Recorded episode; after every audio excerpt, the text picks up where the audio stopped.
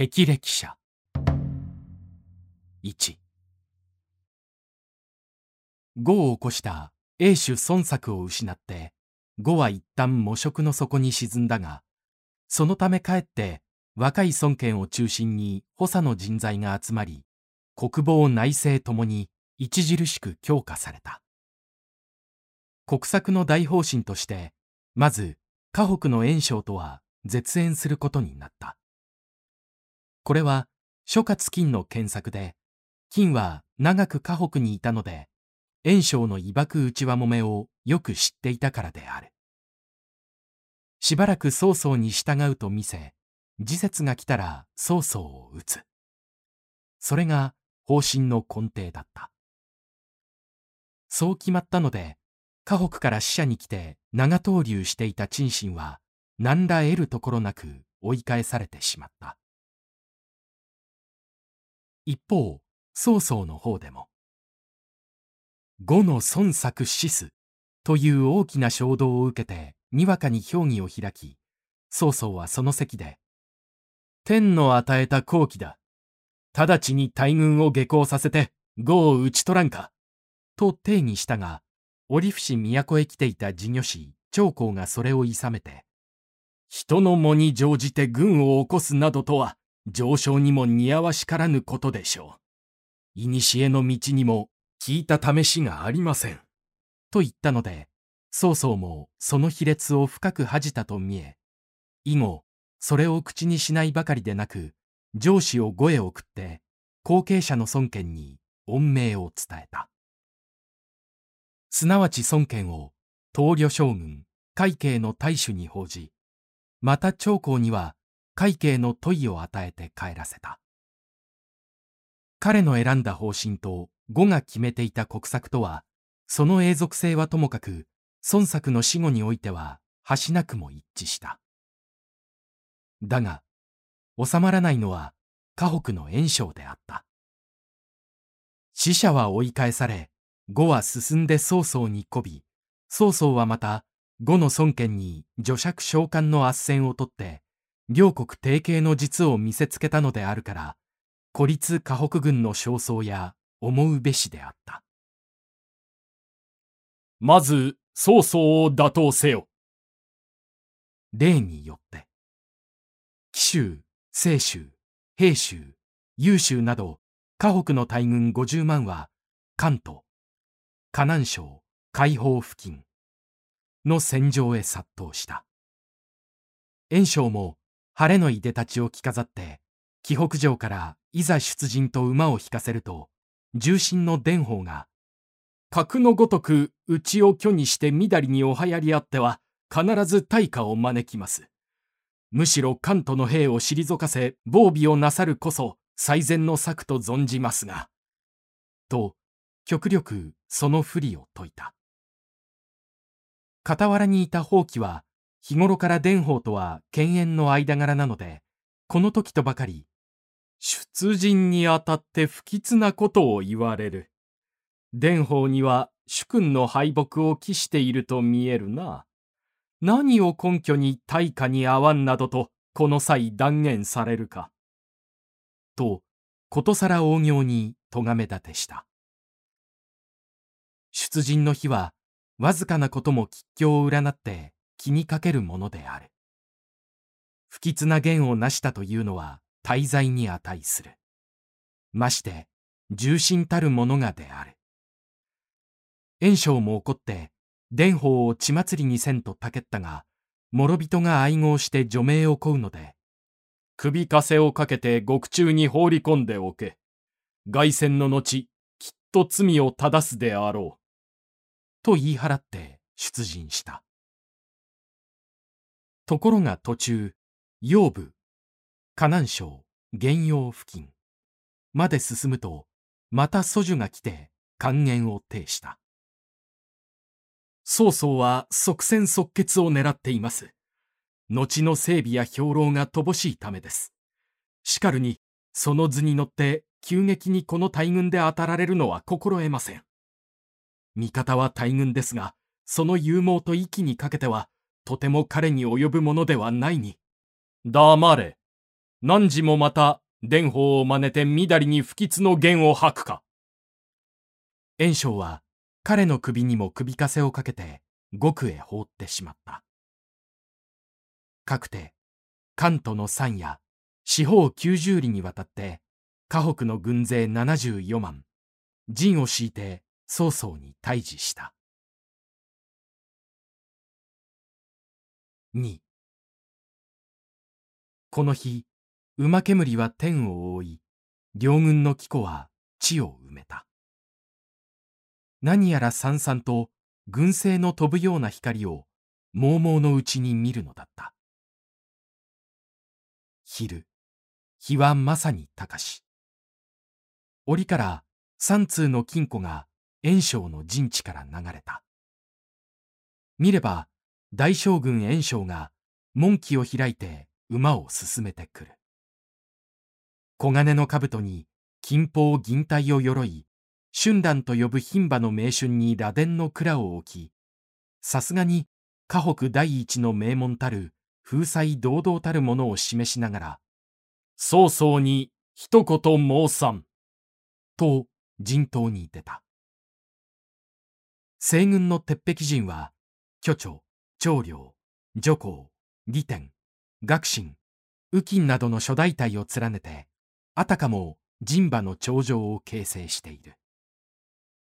その真ん中をパッと割って、そうそうこれにあり。珍しや、河北の炎章なるか。と乗り出してきたもの。言うまでもなく、今天下の動向、この人より起こると見られている曹操である。曹操は、まず言った。よ、先に天使に奏して汝を紀北大将軍に報じ、よく河北の治安を申し付けあるに、自ら反乱の兵を動かすは、そも何事か。彼が敵に与える宣言はいつもこの筆法である。袁紹は当然表を主に怒った。控えろ曹操。天使の御事の利を私して、みだりに弔意を傘に振る舞う者、すなわち平等の祖族、天下の許さざる逆進である。我いやしくも塩素類大、官室第一の直心たり。天に代わって、汝がごとき逆賊を歌であるべき。またこれ、万民の望む総意である。宣言の上では、誰が聞いても袁紹の方が優れている。だから曹操はすぐ、問答無用と駒を返して、長領、いでよと、高く鞭を振った。土球、鉄砲など、一度になりとどろく飛戦の間に、剣山と、長領は駆け進んできて、袁紹へ迫ろうとしたが、袁紹の後ろから突として、罰当たりめ、控えろと叱りながら、河北の優勝、長江が踊り出して、完全矛を交えた。二者、火を散らして激闘すること54号。それでも勝負がつかない。曹操は遠くにあって驚きの目を見張りながら、そも、あの化け物は何だ？とつぶやいた。差し控えていた巨著は、こらえかねて大なぎなたを回し、奮然突進していった。河北軍からはそれと見て、我コーランなるを知らずやと槍をひねって向かってくる。その時、正台の上に立って戦の体勢を眺めていた炎症型の縮小心配は、今宋軍の陣から約三千ずつ二手に分かれて味方の側面から攻撃してくるのを見て、それ合図を、と軍配も折れよと振った。かかることもあろうかと、かねて隠しておいた土球隊や鉄砲隊の埋伏の刑が、風前図に当たったのである。天地も咲くばかりな轟音となって、史跡鉄眼を雨あられと敵の出足へ浴びせかけた。側面攻撃に出た宋軍の加工順、宋江の両大将は、急に軍を展開するいとまもなく、散々に打ちなされて、回覧、また回覧の山を呈した。今ぞ、追い崩せ。袁紹は、勝った。まさにこの日の戦は、河北軍の大勝であり、それに引き換え曹操の軍は、関東の流れを渡って悲壮なる退陣をするうちに、日は早暮れていたのであった。3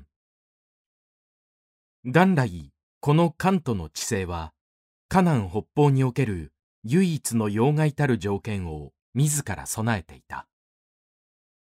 後ろには泰山がそびえ、その麓をめぐる三十よりの関東の流れは自然の豪を成している。曹操はその水流一帯に酒もぎを張り巡らし、泰山の剣によって固く守りを改めていた。両軍はこの流れを差し挟んで退陣となった。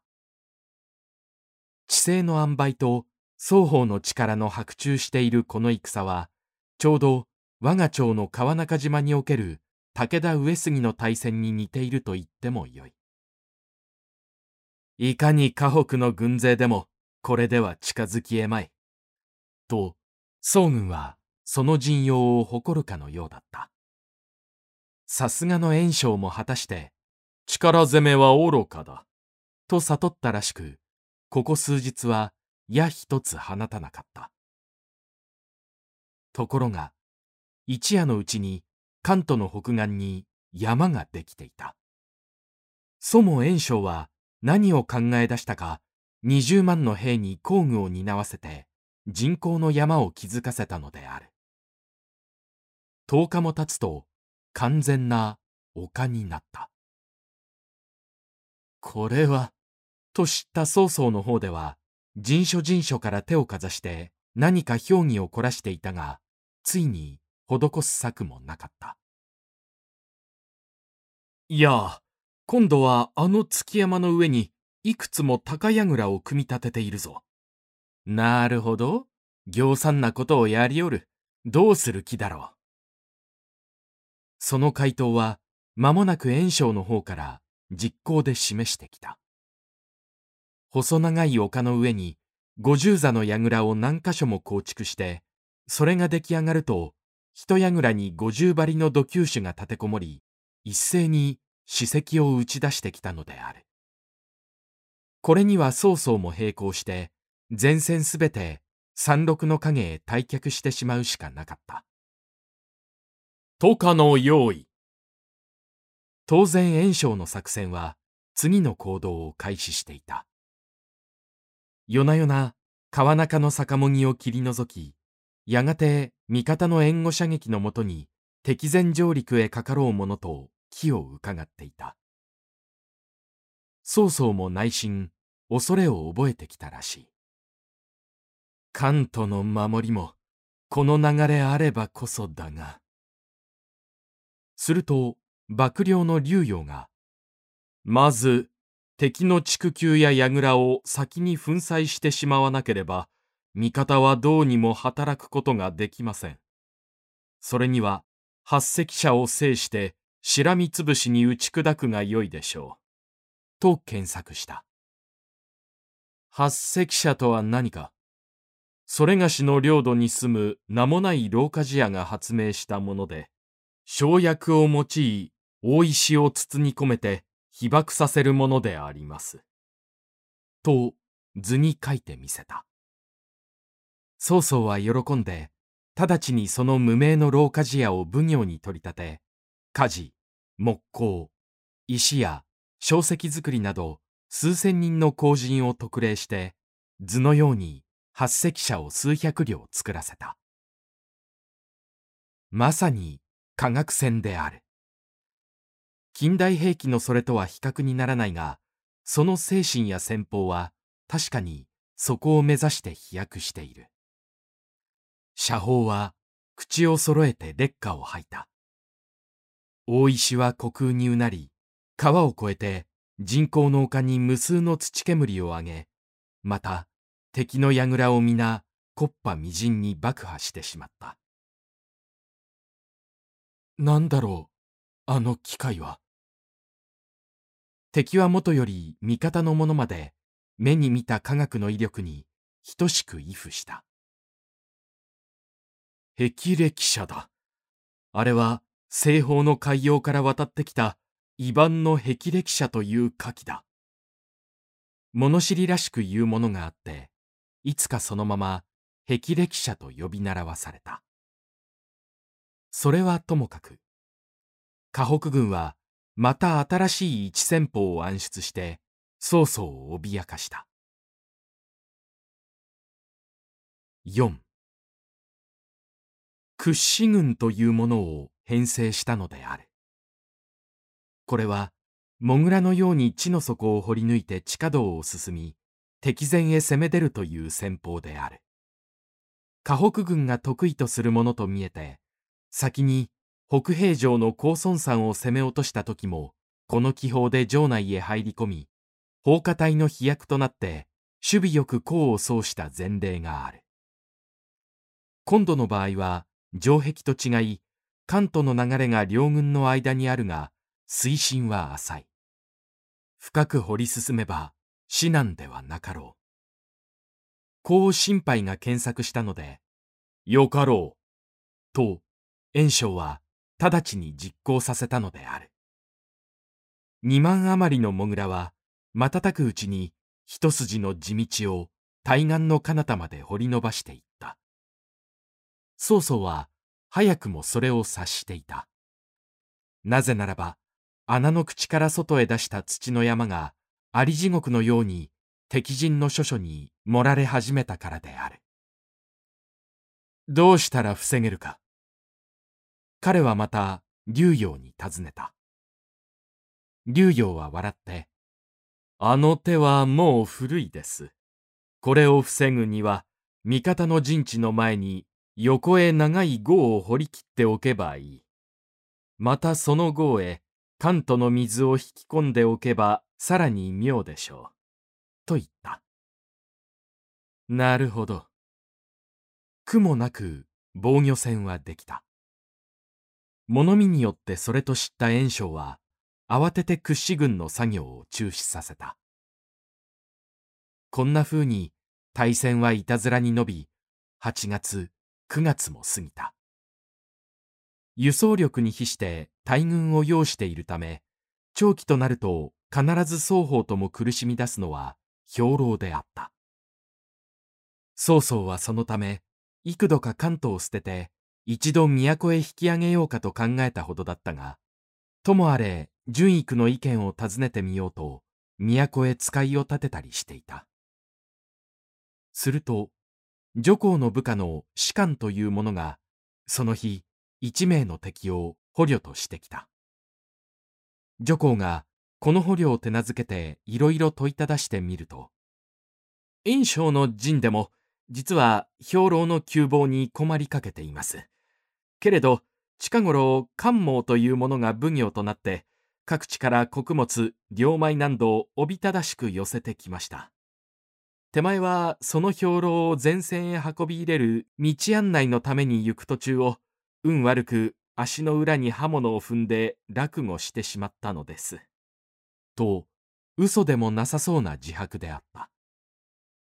で、女皇は、早速その種を曹操へ報告した。曹操は聞くと手を打って、その兵糧こそ天が我が軍へ送ってくれたようなものだ。関毛という男はちょっと強いが神経の荒い男で、すぐ敵を軽んじる風のある武将だ。誰か言って、その兵糧を奪ってくる者はないか。誰彼と仰せあるより、それがしが士官を連れて行ってきましょう。女皇はその役を買って出た。そうなりとして曹操は許したけれど、敵地に深く入り込むことなので、女皇の先手二千人の後へ、さらに長領と巨著の二将に五千余機を授けて立たせた。その夜、河北の兵糧奉行たる関毛は、数千両の国車や牛馬に鞭を加えて、山間の道を延々と進んできたが、突然死山の谷間から時の声が起こったので、さては、と、急に防戦の備えをしたが、足場は悪し道は暗いし、牛馬は暴れ出すし、まだ敵を見ぬうちから大混乱を起こしていた。女皇の奇襲隊は、用意の硫黄や炎症を投げつけ、敵の両者へ八方から火をつけた。下牛は吠え、カバは踊り、真っ赤な谷底に人間は戦い合っていた。5真夜中に西北の空が真っ赤に焼け出したので、炎章は陣外に立ち、何事だろうと疑っていた。そこへ、関毛の部下が続々逃げ帰ってきて、兵糧を焼かれましたと告げたから、炎章は落胆もしたし、関毛の敗退を不甲斐なき奴と憤った。長江やある、コーランも来たれ。彼はにわかに呼んで、その二将に聖兵を授け、兵糧隊を奇襲した敵の退路を立って、殲滅しろと命じた。心得ました。味方の損害は莫大のようですが、同時に兵糧を焼いた敵の奴らも、一匹も生かして返すことではありません。二大将は手分けして大道をひた押しにかけ、見事適路を先に取った。女皇は使命を果たして意気揚々とこのところへ差し掛かってきた。待ち構えていたコーラン、長江の二将は、賊は小勢だぞ。皆殺しにしてしまえ。と、無造作に包囲して馬を深く敵中へ駆け入れ、女皇は何時か。と、彼の姿を探し当てるや否、挟み撃ちにおめきかかっていた。ところが、背後の部下は、たちまち雲の子みたいに逃げ散った。怪しみながら両将も逃げ出すと、何ぞ計らん、敵には堂々たるご詰めが控えていたのである。すなわち、一軍は巨著、一軍は長領、合わせて五千余機が一度に歓声を上げて、逃げる兵をしらみつぶしに殲滅しているではないか。コーランは仰天して、これは及ばんと戦わずして逃げ去り、長江も、無駄に命は捨てられんとばかり逃げ鞭叩いて一掃してしまった。女皇は、五詰めの長領、巨著と合流して、悠々関東の下流を越えて陣地へ帰ったが、曹操が功を称えると、いや、ご過小です。せっかくご使命を買って出ながら、こうは半ばしかなりませんでした。と言って自ら恥じた。なぜ恥じるかと曹操が聞くと、でも敵の兵糧を焼いて帰ってきただけでは味方の腹は朽ちくなりませんから。と答えた。是非もない。そこまでは欲が張りすぎよ。曹操が慰めたので諸将は皆苦笑したが、全くこの戦果によっては少しも兵糧の窮乏は解決されなかった。しかし、これを炎章の方に比較すると、士気を上げただけでも、やはり十分に女皇の功は大きかったと言っていい。炎章は、期待していた兵糧の莫大な量を虚しく焼き払われたので、関毛の首を尋問にさらさせい。と角度して命じたが、諸将が哀れんでしきりに命乞いしたため、召喚の任を解いて一平卒に下してしまった。この難にあってから心配は、嘘を、河北省の守りこそは実に大事です。敵の気がしてくるほど、そこの危険は増しましょう。と、大いに炎章へ注意するところがあった。嘘を、行都の地には、河北軍の生命をつなぐ国蔵がある。言われてみると、なおさら炎章は心安からぬ気がしてきたので、心配をそこへ派遣して兵糧の点検を命じ、同時に準右慶を大将として、およそ2万余機を国蔵守備軍として休派した。この準右慶というのは生来の大主家で、宗教公言の癖がある人物だったから、その下に武将としてついていった御意、環挙士、軽減などは、また失態をやり出さねばよいが、と内心不安を抱いていた。けれど、嘘をそのものの地は、天見の要害であった。それに安心したか、果たして純右慶は、毎日部下を集めて飲んでばかりいた。6ここに袁紹の軍のうちに巨勇という一将校がいた。